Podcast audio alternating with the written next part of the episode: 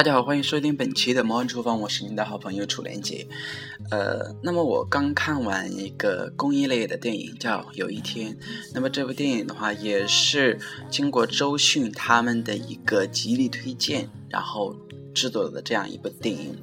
那么这部电影的话是在前一段时间的话在院线进行了上映，啊，那这个电影它就打出来，它是说每个人买一张票的话，那么他们就会啊从这个票价里面捐出一定的份额来进行帮扶，像呃影片当中所讲述的那些呃小朋友。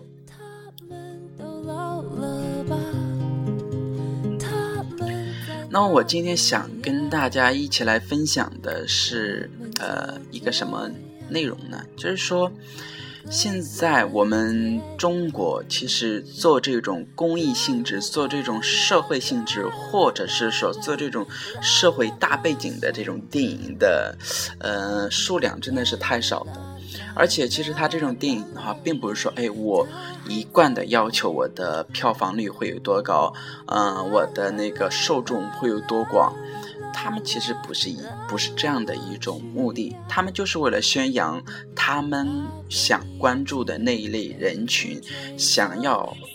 让大家去关注到他们，去帮助到他们，以及让我们感受到我们周边还有这样的一群人。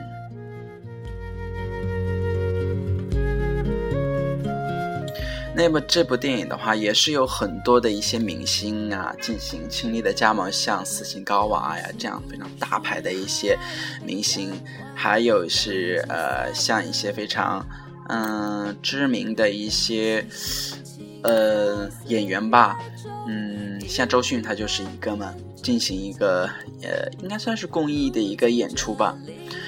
那么说到这个。益呃公益性质的这样一个影片的话，我相信前一段时间的话，在呃九月二十六号的时候上映的《亲爱的》，其实它也具有一定的公益性质的一部电影。那现在来说的话，像这样的一部电影的话，就非常非常的少了。呃，现在呃那个影院都是被很多的商业大片所充斥的，那么这就会哎让我们感觉到这个社会非常的一些。浮躁，没有让，呃，没有尽到电影人所尽到的一点社会责任，所以说，像有一天，像亲爱的，这样就非常具有他们的一些社会责任感，去宣扬一些东西，去倡导一些东西。那这样的电影，好，我相信，嗯，我们不要。只是每次去电影院抱着哎，我去娱乐，我去消费，或者这样的一个心态，我们要关注到我们对社会的一些责任。社会责任不仅仅，我并不是说我我我娱乐了就不一定会有什么所谓的社会责任，那这样是不对的。所以说，首先我是希望这样的电影以后希望越来越多。第二个就是我们对于这样。观众来说的话，我们也必须要具备一定的这样的一个社会责任心，嗯，所以说双重做到这样一个嗯做法或者行为的话，我相信这样的一个一条路的话，它是肯定会有它的一个光明之路的。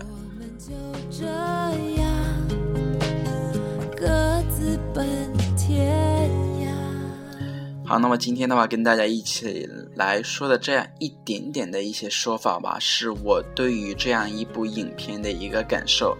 那么对于这个影片的一些内容来说的话，它是通过很多的一些故事情节来进行一些拼接。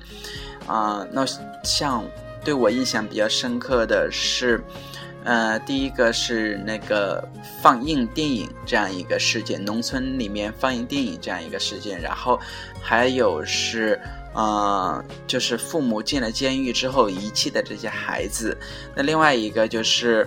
嗯，那些被拐的一些孩子，然后被那些坏人进行，呃。